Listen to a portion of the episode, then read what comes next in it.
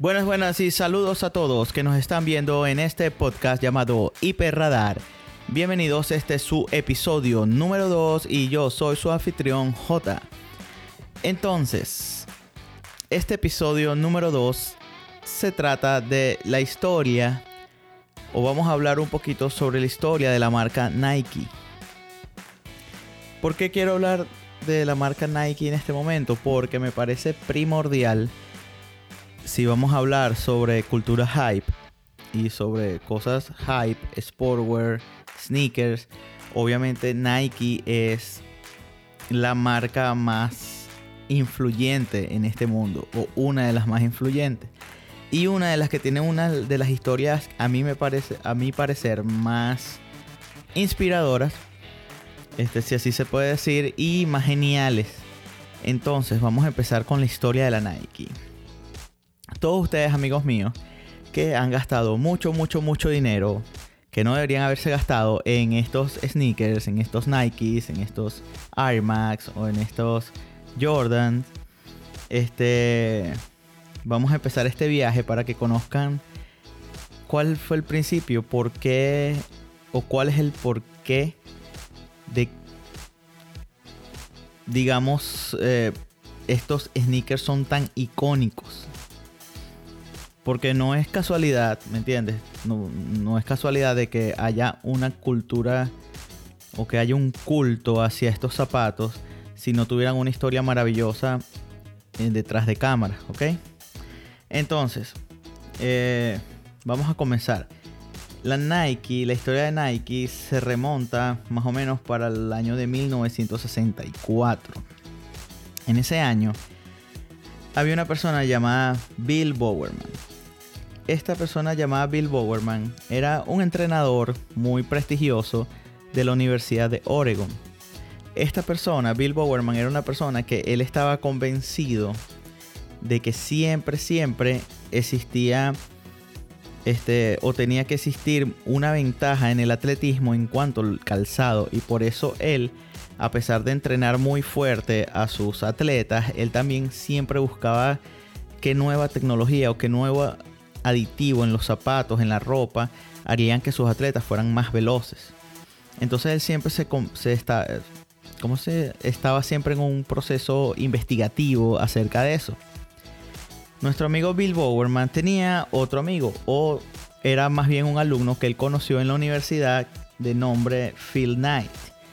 Esta persona, Phil Knight, estaba obteniendo un máster en mercadeo en ese máster de mercadeo que él obtuvo o que estaba obteniendo, él tenía un trabajo final. En este trabajo final, él básicamente hizo un estudio de cómo importar zapatos eh, desde Japón, zapatos japoneses de gran calidad, hacia los Estados Unidos para competir con las marcas alemanas que estaban dominando la escena, como por ejemplo Adidas, que es básicamente el némesis de la Nike. Entonces, esta persona, Phil Knight, al graduarse, él obviamente quería llevar a cabo ese modelo de negocio en el que él creía y en el que él había trabajado tanto para su máster. Y en esos momentos entonces también era amigo con Bill Bowerman. Entonces aún no eran socios, pero sí habían tenido muchas conversaciones acerca del tema. El hecho es que Phil Phil Knight, él agarra y viaja hacia Japón.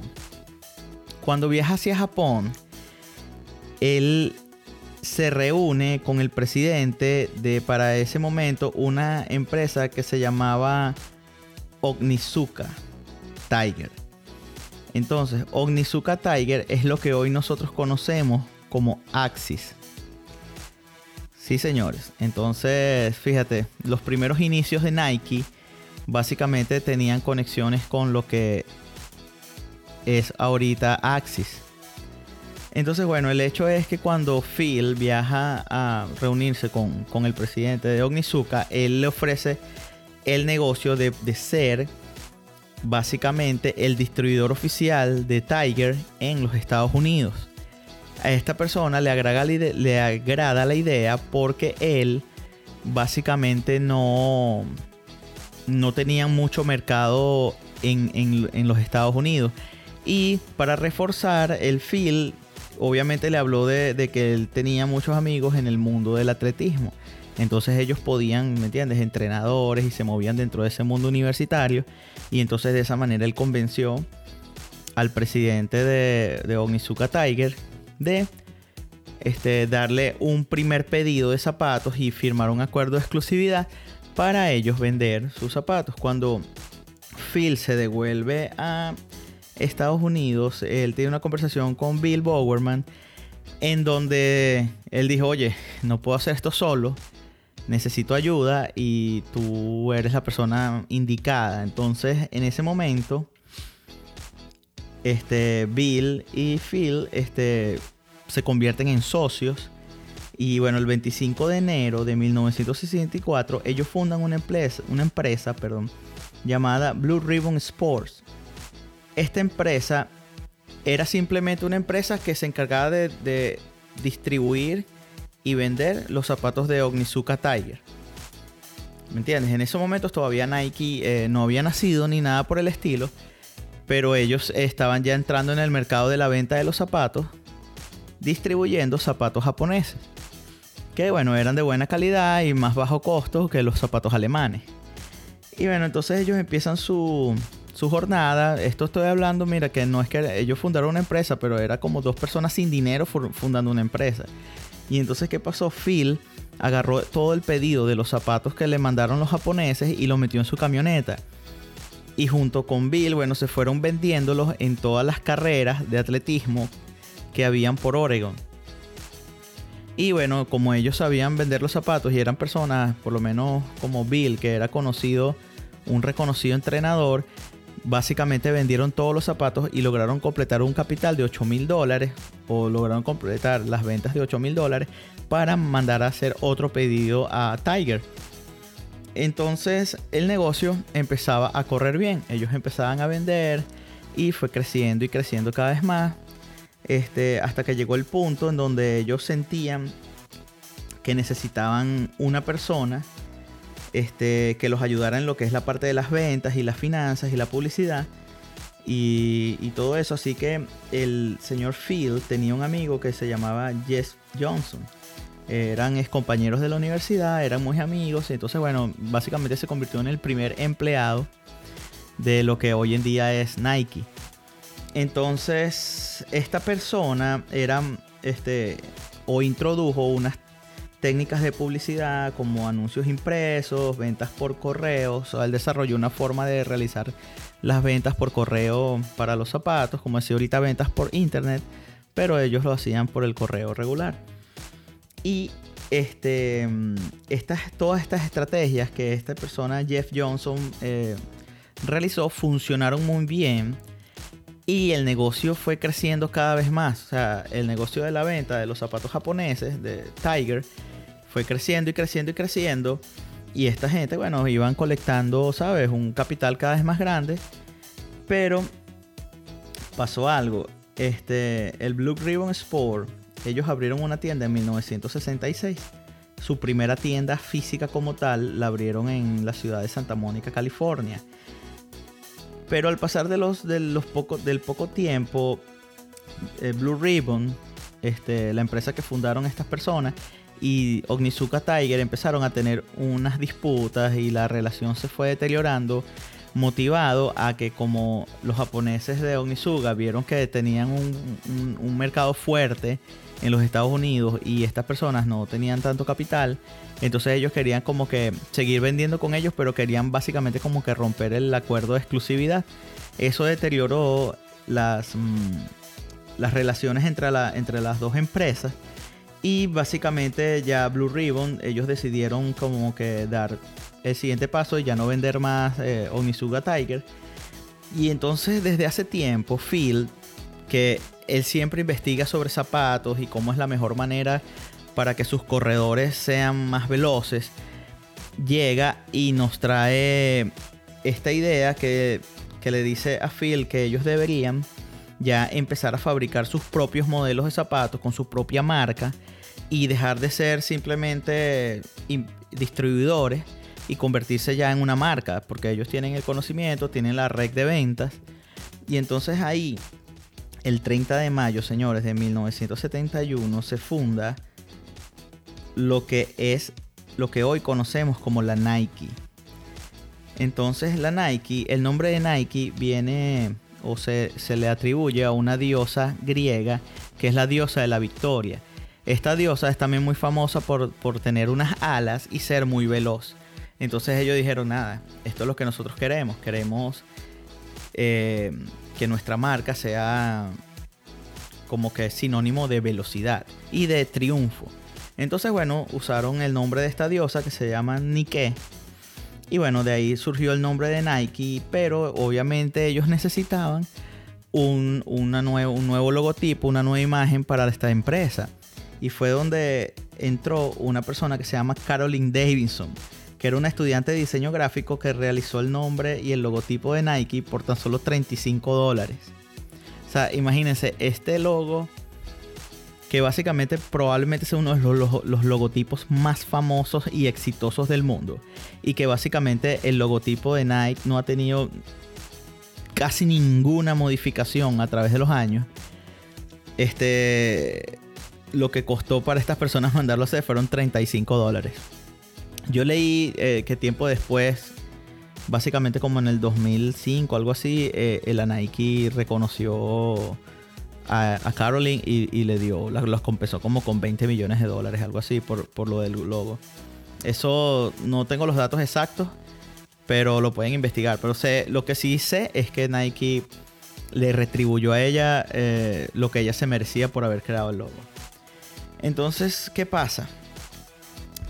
ok, la Nike ya tenía nombre, tenía logo, ya habían fundado la, este la nueva empresa. ¿Qué necesitaban? Necesitaban zapatos. Entonces es ahí donde nuestro amigo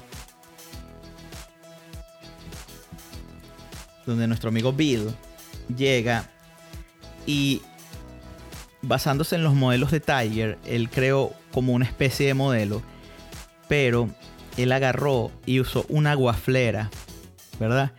La guaflera donde nosotros hacemos los waffles, bueno, él usó esa guaflera para imprimir una goma y que la goma, que viene siendo la suela del zapato, tuviera como esa tracción o la forma del waffle y eso, eso le daría tracción a, a los corredores y esa es una idea totalmente de Bill entonces, ¿qué pasa? Ahí con eso se creó lo que se llama el Munchu o el Waffler Racer, que básicamente es el primer zapato que creó la Nike. La Nike, perdón. Este, si alguna vez ustedes me escuchan diciendo Nike y no Nike, es porque en Venezuela tenemos la horrible eh, hábito de por alguna razón llamar a la Nike Nike. Entonces, si se me escapa el Nike es porque es algo cultural y no porque no sepa cómo se pronuncia. Entonces, ok, seguimos aquí. Aquí donde a partir de esto es que la historia se pone bien interesante. ¿Qué pasa? Este, mm, oh, y vamos a hablar ahorita hablando del Moon y del Waffle Racer, que es el primer zapato. Aquí hay un dato curioso, que es que en julio del 2019 se subastó un par de Moon presentados en las pruebas de 1972 de las Olimpiadas de Múnich el cual fue subastado por y se fue vendido por 437 mil dólares, convirtiéndose en el sneaker más costoso del mundo. Ojo, yo sé que hay sneakers que cuestan más de 400 mil dólares, pero casi todos los que cuestan más son porque le agregan diamantes, oro, ¿me entiendes? Pero unos sneakers común y corriente, este, básicamente estos son los más costosos o por lo menos hasta el 2019 que fue hecha esa reseña. Pero bueno, es, un dineral para unos, para unos, unos zapatos, ¿no? 437 mil dólares. Bueno, entonces volvemos.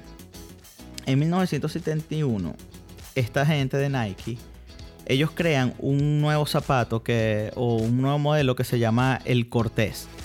El Cortés eh, lo pueden buscar, aún, aún lo fabrican, es una de las siluetas más... Eh, populares de Nike, muy retro, probablemente sea una de las más retro. Pero lo importante es que este modelo le gustó muchísimo a la gente en la época. Y entonces las ventas iban aumentando y estas personas en Nike, ellos dijeron, oye, pero falta algo para nosotros impulsar estas ventas. Y aquí es donde voy con básicamente, aquí es donde empieza la cultura hype junto con, las ventas y, la Nike. Aquí es donde ellos descubren el valor de los patrocinios. Entonces estas personas en Nike, ellos agarraron y patrocinaron a un atleta que es de nombre Stick Prefontaine este atleta Prefontaine fue a las Olimpiadas de Múnich. ¿Y que, con qué zapatos corrió? Con unas siluetas Cortés, con unos zapatos Cortés de la Nike. Él obtuvo, eh, no, sé si obtuvo unas medallas olímpicas ni nada, pero tuvo un buen desempeño en las Olimpiadas. Y la gente empezó a ver que un atleta olímpico estadounidense estaba usando zapatos de Nike.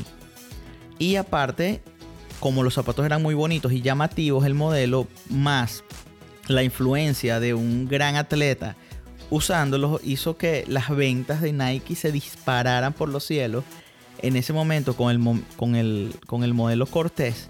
Y básicamente fue uno de los momentos más importantes para Nike porque ellos ahí descubrieron el poder de los patrocinios y ya van a ver la razón de por qué yo le estoy hablando y le estoy haciendo tanto hincapié con el poder de los patrocinios, ¿verdad? Entonces, estas personas empezaron a vender muchísimo, muchísimos zapatos y se empezaron a ir posicionando y posicionando, pero llegó un momento en 1978 que sucedió algo que cambiaría básicamente la historia de la Nike y de los zapatos como tal, de los sneakers, de los zapatos deportivos. Es que en, 1900, en 1978 se crea el sistema de amortiguación con un, gas inerte encapsulado, que es lo que llamamos la suela Air. O sea, ahí es donde la Nike patenta esa suela para ellos, que es la tecnología Air, que básicamente lo que, lo que hizo que Nike fuera Nike fue esa tecnología. Esa amortiguación con aire encapsulado este, fue un boom y entonces basado en eso ellos en 1982 crean el primer modelo de básquetbol que incluía esa tecnología de, amortiguación por aire encapsulado. Y entonces, ¿qué crean? El Air Force One. Básicamente, cuando ustedes vayan a comprar sus Air Force One, entonces, señores, están comprando el primer zapato de básquet en el cual se incluyó esa suela y el primer zapato de básquet que ayudó a la Nike a impulsar su carrera de manera exponencial o, su, o esta empresa. Entonces, ¿qué pasa? En 1982 lanzan el Air Force One, pero al mismo tiempo, en esa época, como por el 83-84, la Nike o los, o los que se encargaban de lo que son los patrocinios en la Nike, estaban obsesionados con un joven que jugaba básquetbol en un equipo llamado Chicago Bulls. Este joven era Michael Jordan. En ese momento Michael Jordan estaba comenzando su carrera, pero era básicamente ya para ese momento uno de los mejores basquetbolistas del mundo, o por lo menos de manera individual. Entonces, ¿qué pasa con Michael Jordan?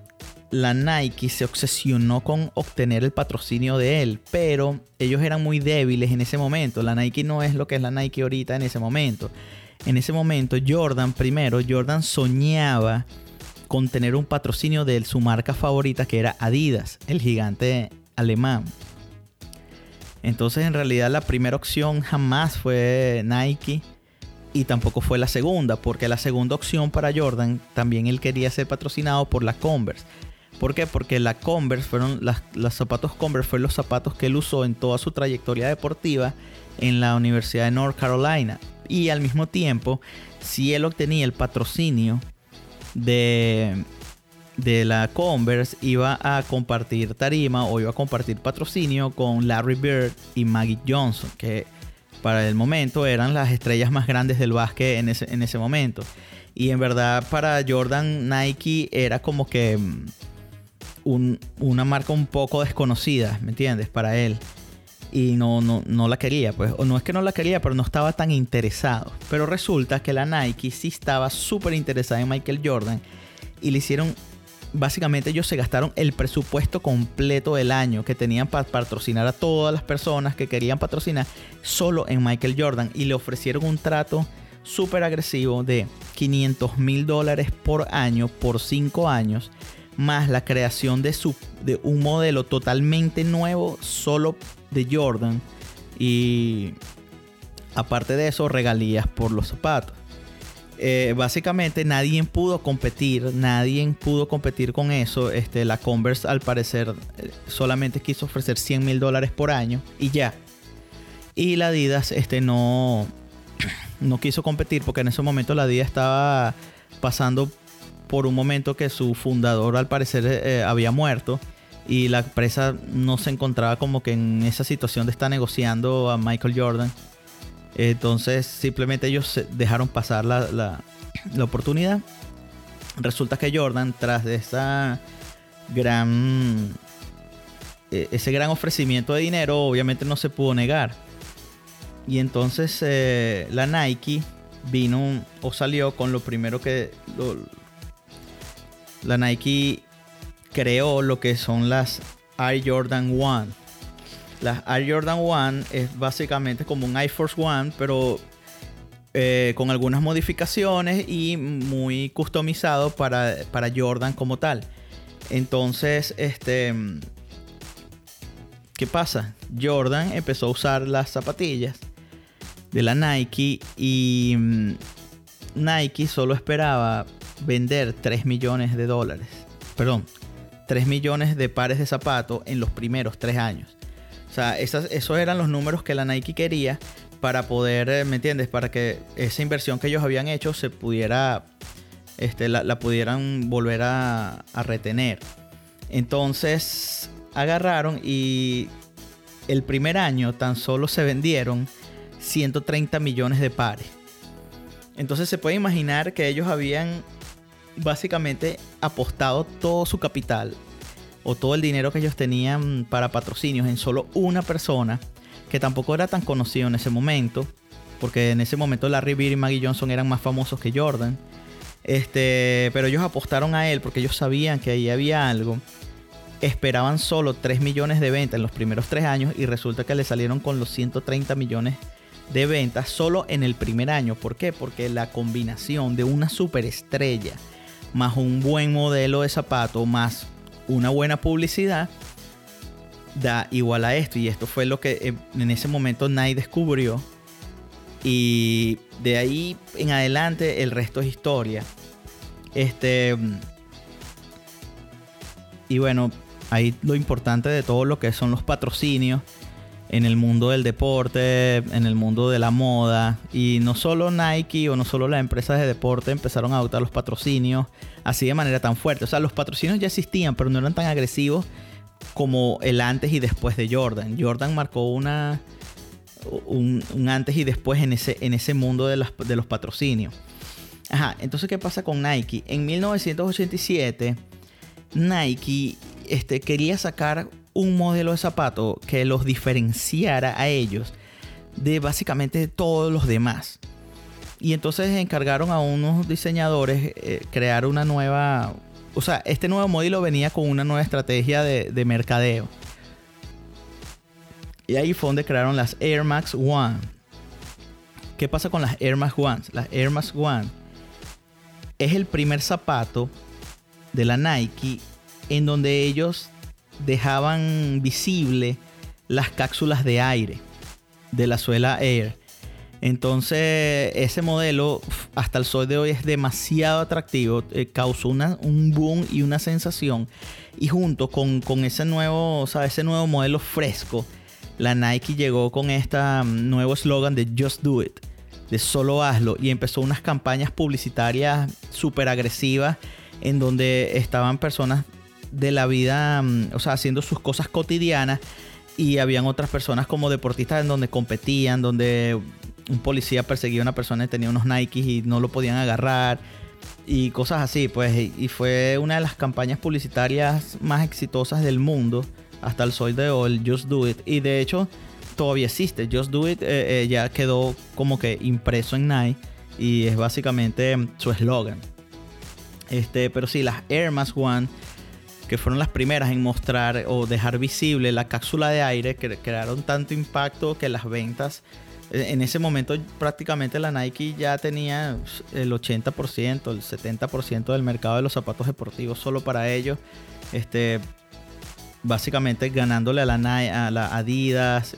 En ese, o sea, ya para ese entonces, la Nike, que ustedes saben que, que Jordan quería que lo patrocinara la Converse porque era de la Revere y estaba Maggie Johnson y toda la cosa. Bueno, eh, la Nike compró la Converse, compró la Horley compró la Umbro, compró la Pony. ¿Me entiendes? Adquirió otras empresas de calzado, posibles competencias de ellos, y las absorbió para su. Es verdad, es una empresa icónica y bueno, así como obviamente triunfó en el mundo del básquet y en el mundo del patrocinio a ellos les funcionó, obviamente también lo usaron con personas como Tiger Woods en el golf, este Cristiano Ronaldo, Carl Irwin, Roger Federer, Tiger Woods, Kobe Bryant, Ronaldinho, Manny Pacquiao, Neymar, Ronaldo, Rafael Nadal, Serena Williams, María Charapova, Eric Coston, Radamel Falcao, Roman Torres, LeBron James y pare de contar. Prácticamente, básicamente la Nike es uno de los reyes de los patrocinios. Y siempre están, ahorita son básicamente la empresa, una de las empresas más estables y una de las empresas más importantes del mundo del deporte.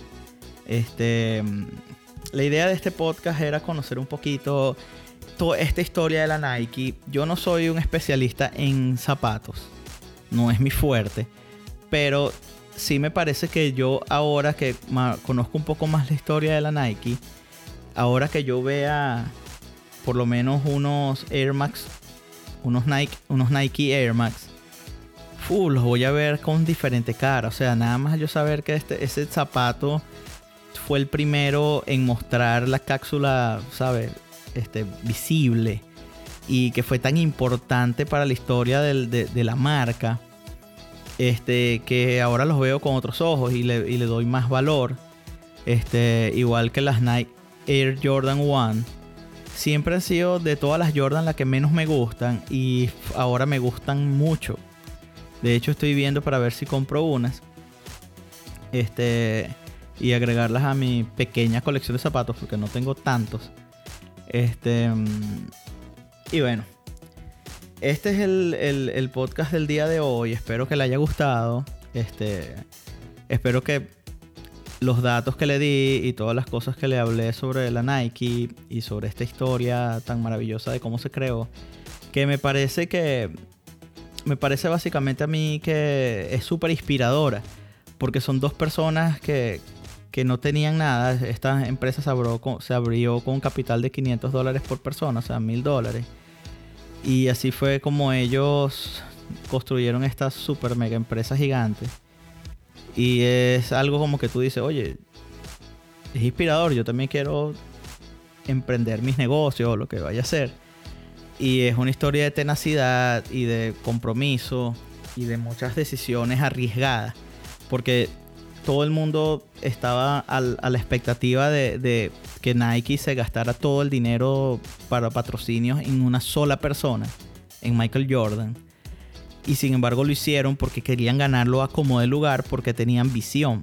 Y resulta que esa visión simplemente se convirtió en que Michael Jordan hizo que Nike es lo que es hoy en día Nike.